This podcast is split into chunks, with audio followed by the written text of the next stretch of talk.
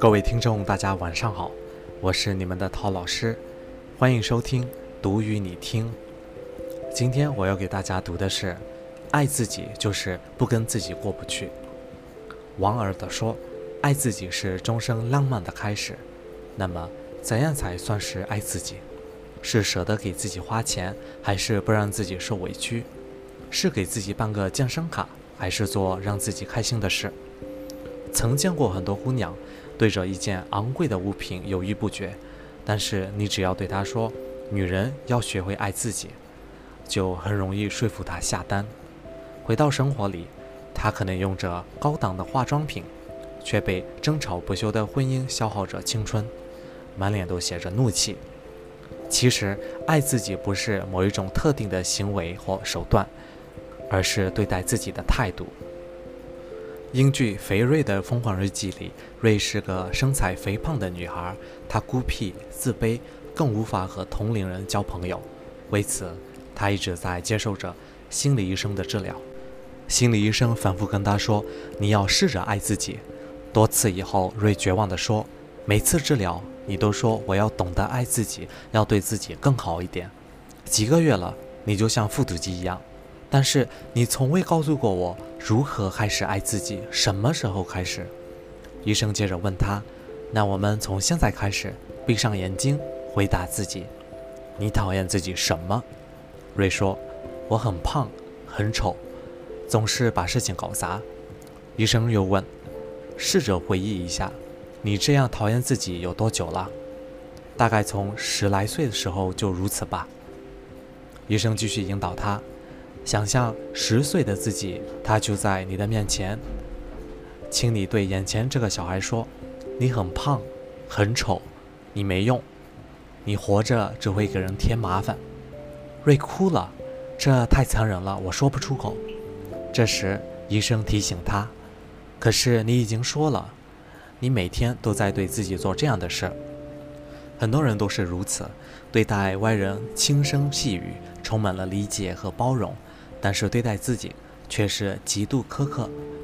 如果你最爱的人遭受痛苦，你总能给出关怀和温暖，让他相信自己。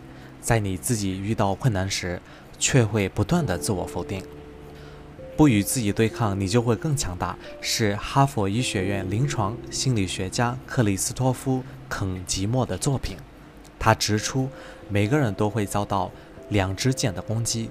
第一支箭是外界射向你的，它就是我们经常遇到的困难和挫折本身；第二支箭是自己射向自己的，它就是因困难和挫折而产生的负面情绪。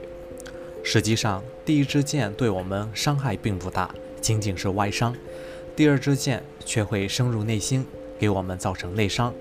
我们越是挣扎，越是想摆脱它的困扰，这支箭。就会在我们心中陷得越深，而人生中大多数的痛苦不是别人给你造成的，而是跟自己跟自己过不去。比如说，一个人被出轨了，被背叛是射过来的第一支箭，它带来的痛苦是愤怒、无助，这些感觉随着时间的流逝或者新生活的展开，会逐渐变淡。但是因为被出轨而产生的自我否定却是难以治疗。奇葩说曾经有一个辩题：精神出轨和肉体出轨，哪个更不能接受？一方说身体出轨了，只要还愿意回家就可以接受，因为身体出轨比较容易回到轨道上。另一方说精神出轨才是悲哀，就是你不爱我了，没有爱了。哪种出轨带来的伤害更大？其实。并不在于精神还是肉体，我们会看到很多夫妻在一方出轨后，另一方选择原谅，但是经过一段时间的沉淀，他们依然会走向分手，因为出轨带来的真正伤害是自我质疑和自我否定。他为何不爱我？对方到底哪里比我好？我做错什么了？这些问题一遍遍地琢磨着被出轨的一方。直到他必须结束这段关系。人在面临危险时，一般会通过战斗、逃跑的方式来保护自己。当我们遇到负面事件时，这些反应就会变成可怕的三件套：自我苛负、自我隔离和自我沉迷。克里斯托夫在书中写道：“越是痛苦时，越要学会清醒接受自己所遭受的痛苦，对自己施以理解和关怀，也就是自我同情。如果你在遭遇逆境、孤独、悲伤的时候喜欢打击自己，如果你在犯错之后总是自救自责，你就无法真正爱自己。”孔子说：“己所不欲，勿施于人。”自己不想要的东西，不要强加给别人；自己不喜欢被怎样对待，也不要这样对待别人。推己及人是一种修养，但是反过来说，如果对方是你最珍惜、最爱的人，你对待他的态度和方式，却需要推及到自己身上。孩子遇到难题不会做，我们会耐心引导他；父母上了年纪，我们会理解他的迟缓。朋友受到了伤害，我们会为他打抱不平。当这些事情落在自己头上时，你能不能对自己多一些耐心、理解和接纳？周国平说：“我、你、他，只是人人皆知的三个人称代词。”我觉得我们每个人也可以用这种方式来看自己。涉及到自己，第一人称是习惯成自然的事情。我是谁？我要什么，我做什么。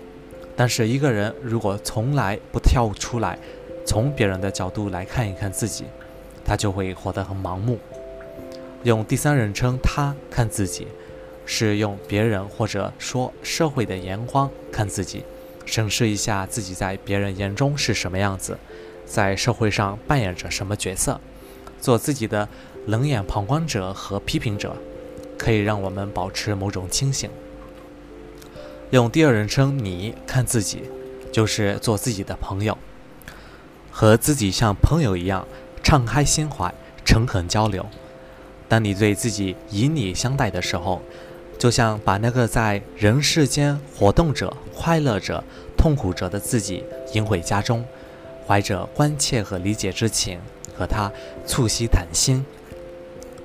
卓别林有一首小诗：“当我开始真正爱自己。”我不再总想着永远正确，不犯错误。我今天明白了，这叫谦逊。当我开始真正爱自己，我不再继续沉溺于过去，也不再为明天而担忧。